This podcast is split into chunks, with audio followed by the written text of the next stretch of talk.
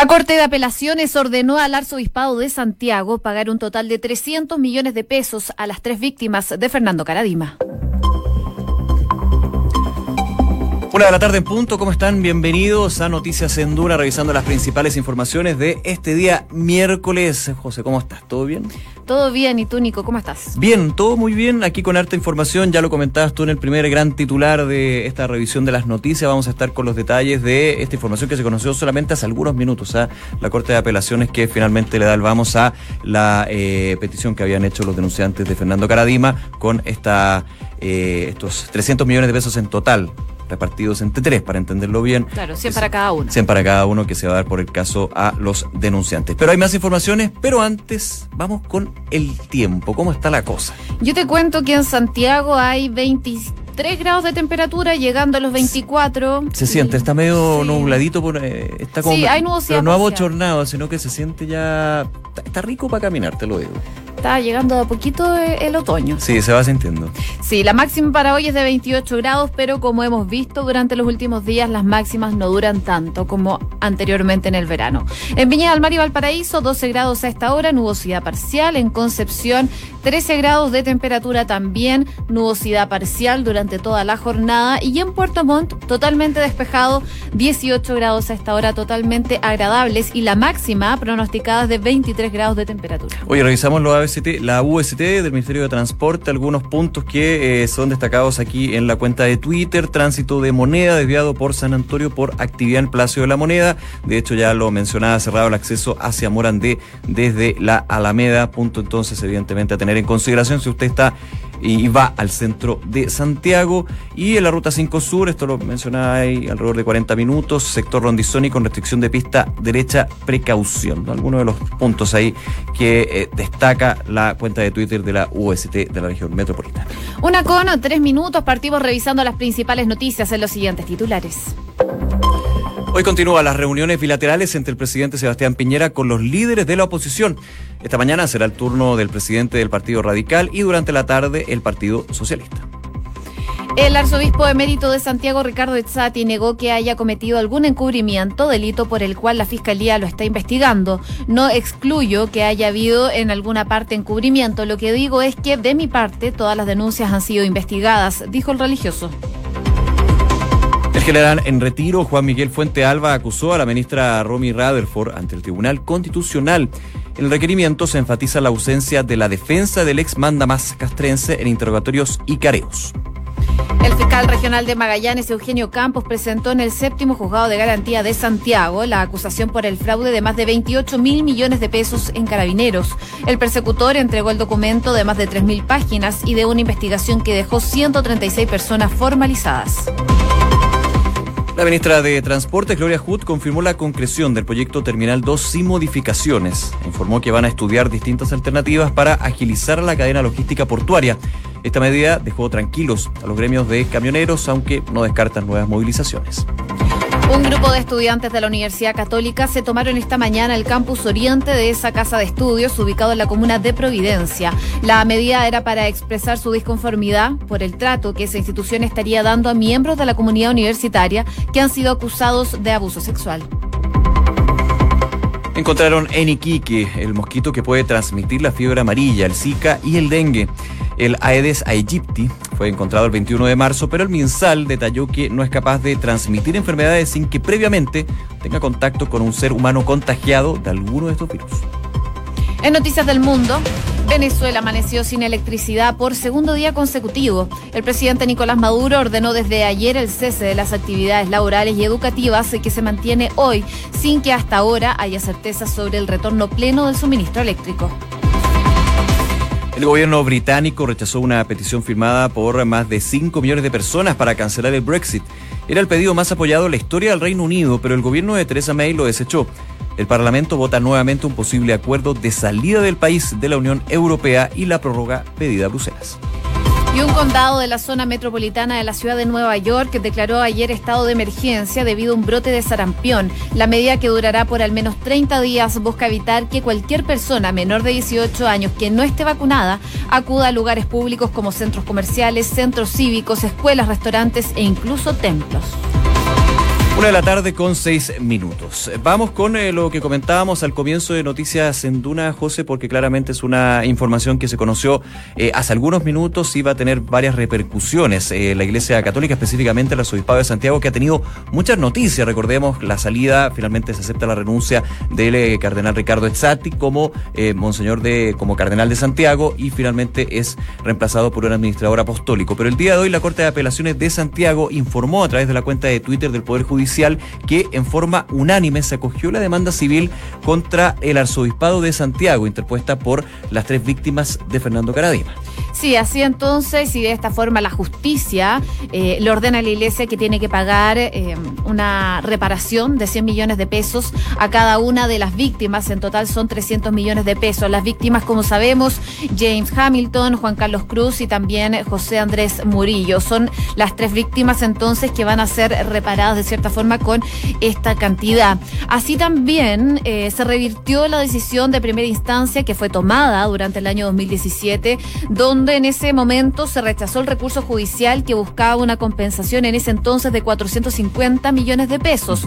Bueno, las víctimas tuvieron que apelar a dicha determinación, proceso que se extendió por varios meses con intentos de conciliación entre ambas partes que eh, no llegaban a buen término y, que los acusadores del ex cura se negaban a lograr a un acuerdo. Es así entonces que se da a conocer esta noticia, que la justicia acoge finalmente esta demanda en contra del arzobispado, digo, de Santiago por 300 eh, millones de pesos, 100 millones para cada víctima. Sí, ahora eh, yo me puedo estar equivocando, entiendo que habría una instancia más de eh, recurso, especialmente en la Corte Suprema.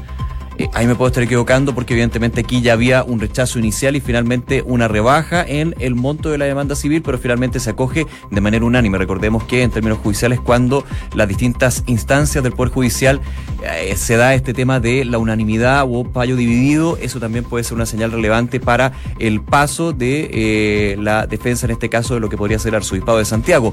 Y otra de las pendientes que podría tener el nuevo administrador apostólico, Celestino Aos, recordemos que asumió ya el fin de semana, específicamente el domingo, luego de conocerse la, eh, aceptación de renuncia por parte del Papa Francisco de eh, cardenal Ricardo Ezzati. El cardenal Ricardo Ezzati, de hecho, que ya ha entregado una serie de declaraciones a los medios donde ha descartado de lleno que haya habido algún tipo de encubrimiento durante su gestión y la de otros en el arzobispado de Santiago y que todo fue investigado. Así que se van sumando elementos para lo que ha sido este caso Caradima. Recordemos que finalmente también ya ha tenido un cierre de causa, pero que faltaba este punto, que era el de la demanda civil presentada contra el arzobispado de Santiago, que finalmente la Corte de Apelaciones le da la razón a las víctimas de Fernando Caradima y deberán recibir 100 millones de pesos cada uno desde esta eh, conferencia, desde este arzobispado.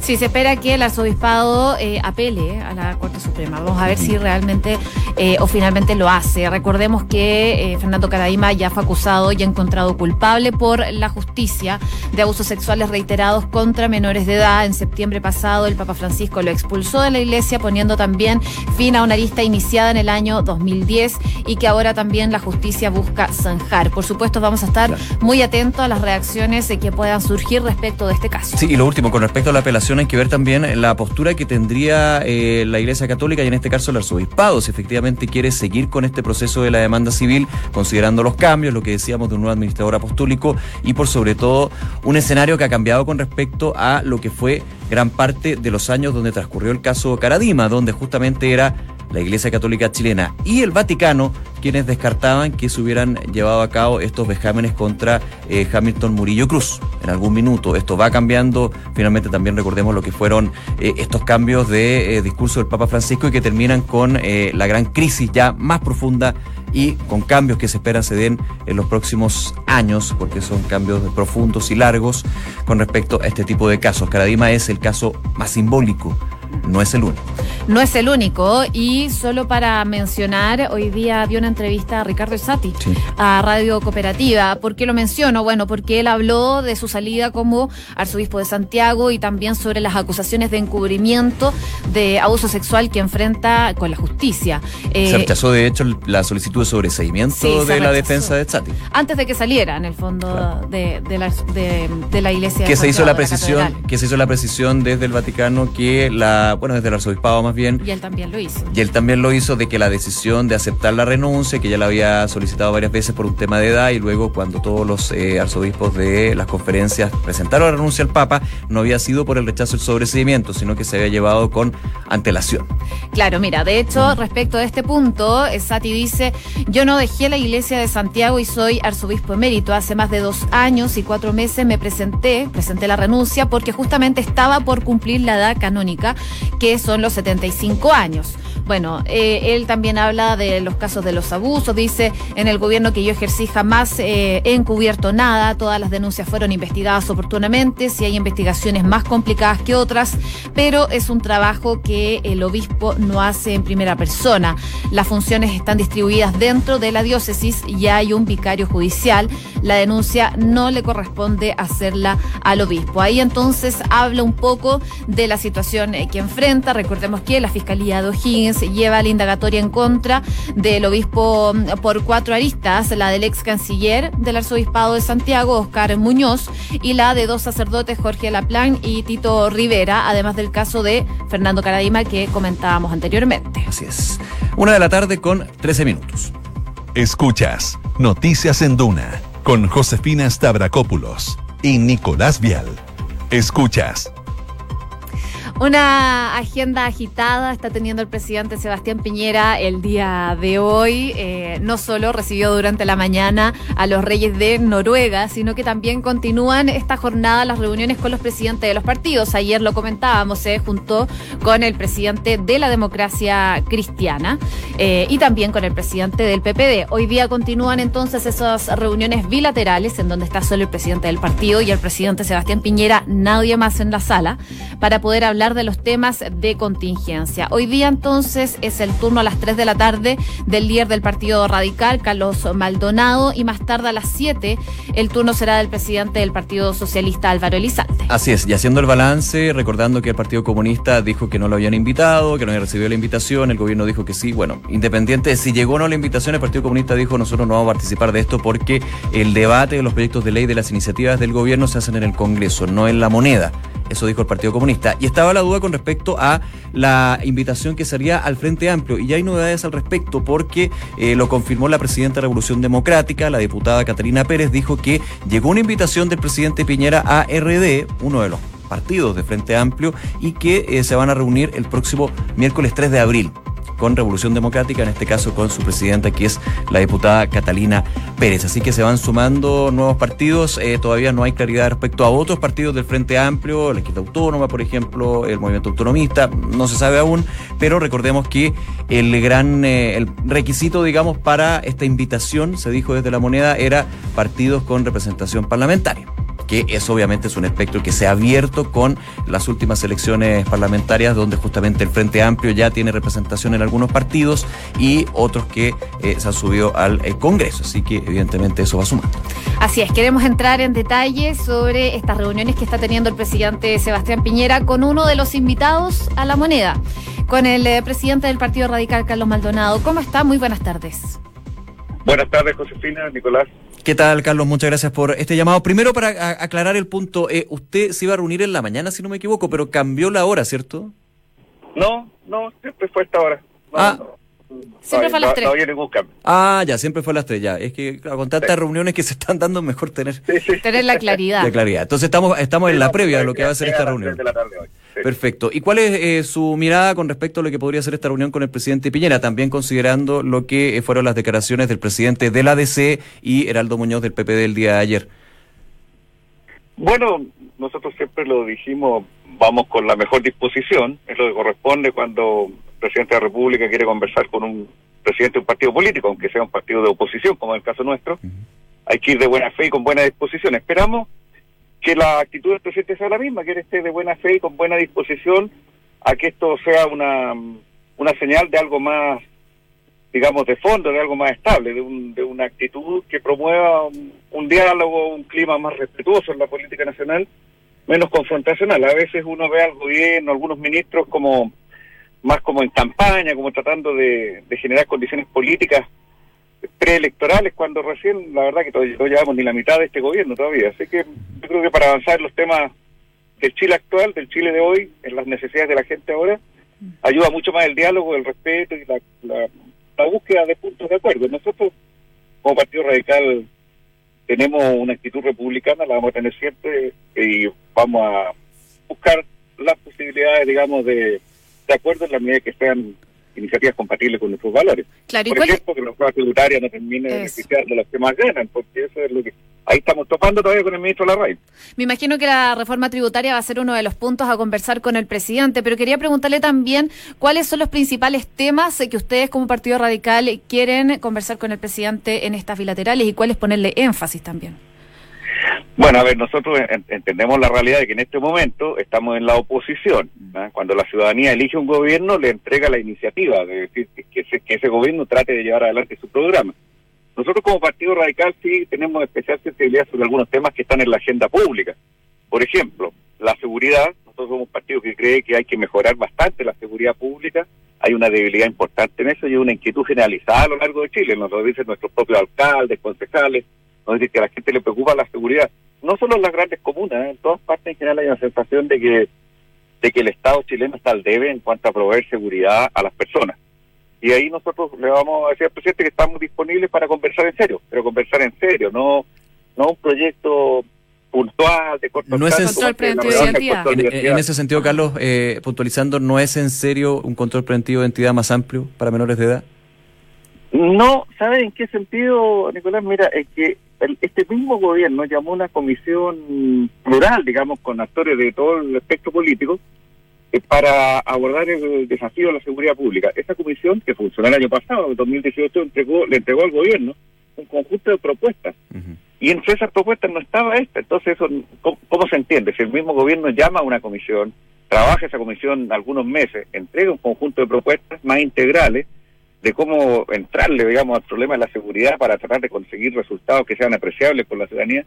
Y finalmente, mira, sacamos un, saca el gobierno un proyecto como del sombrero para pareciera más mirando encuestas. La verdad que yo no quiero suponer intenciones ni buenas ni malas, pero creo que no es el camino. En, seguridad hay que abordar el tema más integralmente. El problema de la, del tráfico de drogas, del trabajo de las policías con la comunidad, el perfeccionamiento del trabajo policial, que claramente se ha evidenciado que es una necesidad en Chile. También habrá que ver qué, qué, vacío, qué falencias hay en la legislación, ¿ah? de por qué las personas parecieran recuperar su libertad con tanta facilidad. Ah, eh, y obviamente atacar las causas del delito, aunque es un trabajo más de largo plazo, pero que hay que hacerlo siempre para evitar que se sigan reproduciendo los inicios de las carreras delictuales. Pero, insisto, compartirse un tema que nos interesa y si se aborda en serio estamos dispuestos a, conversar también en serio y ver los puntos de acuerdo para avanzar. El otro gran tema que ha sido históricamente vinculado al Partido Radical es de la esencia de nuestro pensamiento es la educación, la educación pública. Creemos que ahí es donde se construye de verdad la igualdad de oportunidad y el desarrollo de los países y de las personas. Y Chile todavía tiene mucho que hacer en educación, no hemos visto que sea una prioridad para este gobierno de educación. Eh, por ahí se presentó Aula Segura, que era un tema puntual de disciplina en las salas de clase o en los colegios. Después ahora Admisión Justa, que más bien es como tratar de retroceder en lo que se avanzó en el gobierno anterior. Me gustaría que, el presidente nos pudiera decir cuál si él ve que puedan durante su gobierno abordar en serio algún tema de educación pública y tratar de, potenciar un área que es clave, clave para el desarrollo de las sociedades. Y sobre los proyectos del gobierno, vamos por supuesto a expresarle nuestro, nuestra visión y nuestras reservas sobre el, actual proyecto de reforma tributaria y sobre la reforma previsional, que son dos proyectos emblemáticos del gobierno. Nuestra labor no es obstruir al gobierno, nuestra labor es velar porque los las visiones que nosotros tenemos, los ideales que, que, defendemos, y queden resguardados en la medida, en los contenidos de los proyectos de ley que pasen por el Parlamento, donde en Chile la oposición tiene mayoría, en la Cámara y en el Senado. Eso no, no hay que olvidarlo en ningún momento y por eso es importante que el gobierno para avanzar pueda generar un diálogo, ojalá fecundo, un diálogo que dé fruto. Estamos conversando con el presidente del Partido Radical, Carlos Maldonado. Yo le quería preguntar también eh, por las declaraciones que dio ayer el ministro de la SECPRES, Gonzalo Blumel, que calificó de un error eh, la decisión del Partido Comunista de restarse de esta cita, de estas bilaterales con el presidente Piñera. ¿Qué opina usted? ¿Deberían sumarse todos los partidos eh, a estas reuniones con el presidente o es válido por parte del Partido Comunista restarse? Yo creo que en un régimen democrático un partido político no debe negarse a conversar con el presidente de la República. al revés, no solo no debe negarse, sino que debe ir a conversar de buena fe y con buena disposición. Ahora, yo no soy quien para darle receta a los otros partidos, pero sí, nosotros somos un partido de, con 155 años de historia republicana, nunca hemos apoyado ninguna dictadura, ni en Chile ni en el extranjero, tenemos convicción democrática, somos un partido de diálogo, un partido respetuoso. Tuvimos problemas con la comunicación, parece, con el... ahí, está, ahí, está, ahí está. Carlos, ¿nos escucha? ¿Aló? ¿Aló? Sí, ahí, ahí volvió la comunicación. No, estamos con problemas de comunicación. Vamos a tener eh, que dejar la conversación con el presidente del Partido Radical, que nos estaba contando un poco de la previa de lo que iba a ser esta bilateral con el presidente Sebastián eh, Piñera. Retomamos la conversación entonces eh, con el presidente del Partido Radical, Carlos Maldonado. Ahora sí, ¿me escucha? Sí, es que voy en movimiento, probablemente ah. por alguna parte donde la señal se, se interrumpió. Puede ser. Yo le estaba diciendo que, tenemos nosotros una convicción democrática más que centenaria, somos el partido más antiguo de Chile, uno de los más antiguos del mundo incluso, y para nosotros dialogar es muy natural, es parte del ejercicio democrático permanente. Como digo, tal vez otros partidos tienen una cultura no tan arraigada de diálogo ni de ni de ejercicio, digamos, de, de, esta actitud democrática de conversar y buscar puntos de acuerdo. Pero a nosotros es natural y creemos que además es lo que le conviene a la ciudadanía. Bien, Carlos Maldonado, presidente del Partido Radical, nuevamente muchas gracias por esta conversación con Duna y estaremos atentos a ver cómo se da esta reunión en la tarde ahí en el Palacio de la Moneda. Muchas gracias nuevamente. Muy bien, muchas gracias a ustedes. Buenas tardes. Muy bien, buenas tardes. Una de la tarde con 23 minutos. Escuchas Noticias en Duna con Josefina Stavrakopoulos y Nicolás Vial. Oye, este mediodía en el Centro de Justicia, el fiscal de Magallanes, Eugenio Campos, presentó la acusación de este llamado eh, caso del fraude en carabineros que ya sabemos ha dejado formalizados a 136 personas. El documento consta de al menos 3.000 páginas tras el cierre de esta investigación que ocurrió el pasado 18 de marzo y estuvo dando declaraciones el fiscal a cargo de esta investigación, digo, Eugenio Campos. Escuchemos las declaraciones que dio esta mañana. El día de hoy hemos comenzado con la cúpula, definitivamente de aquella causa que nominamos como madre. El día de hoy veníamos saliendo también de audiencia de revisiones prisiones preventivas, donde el tribunal mantuvo, por cierto, las prisiones preventivas respecto de los acusados, las cuales se debatió, entre otros, por la gravedad de la pena asignada a los delitos, como también el peligro de seguridad para la sociedad. No olvidemos que en definitiva que cuántos hospitales, cuántos bienes, en este caso de uso público, pudieron haberse dejado de construir, por ejemplo, con 28.348 millones de pesos. En definitiva, que todo y cada uno de los chilenos se necesitan ese tema de necesidades.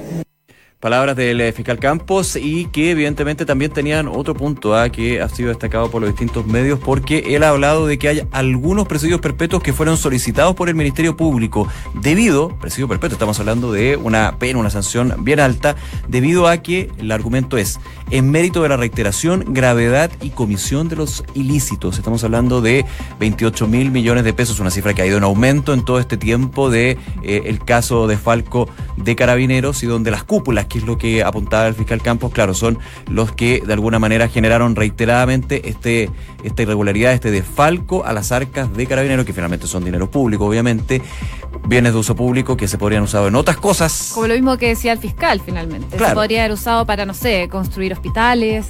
Y habla, de hecho, de que están ávidos para el juicio oral. Aquí nada, eh, uno podría entender, pero obviamente va a ser parte del proceso más adelante, que en la mayoría de ya la cúpula no se estaría pensando en ofrecer la alternativa de un juicio abreviado. Habrá que verlo, eso evidentemente también es parte de la estrategia del Ministerio Público, las defensas correspondientes. Pero este ha sido un caso, evidentemente, que más allá de lo judicial ha eh, manchado con fuerza a carabineros. Siempre se ha hecho el llamado desde eh, el gobierno, desde los parlamentarios a eh, no generalizar lo que fue la falta de unos pocos, de que claro, son 28 mil millones de pesos. Claro, eran las cúpulas, claro, era la Contraloría, era la institucionalidad más alta de carabineros, pero finalmente eh, se hace el hincapié de que el carabinero de a pie, como se llama, el que está en la calle, el que está cuidando la seguridad, la prevención, eh, combatiendo el delito, ayudando a las calles, no tiene nada que ver con con esta con situación. estas personas que evidentemente están ahí en el ojo del huracán. Y que se puede resumir eh, básicamente en delitos que están siendo investigados e imputados por malversación de caudales públicos, asociación ilícita, lavado de activos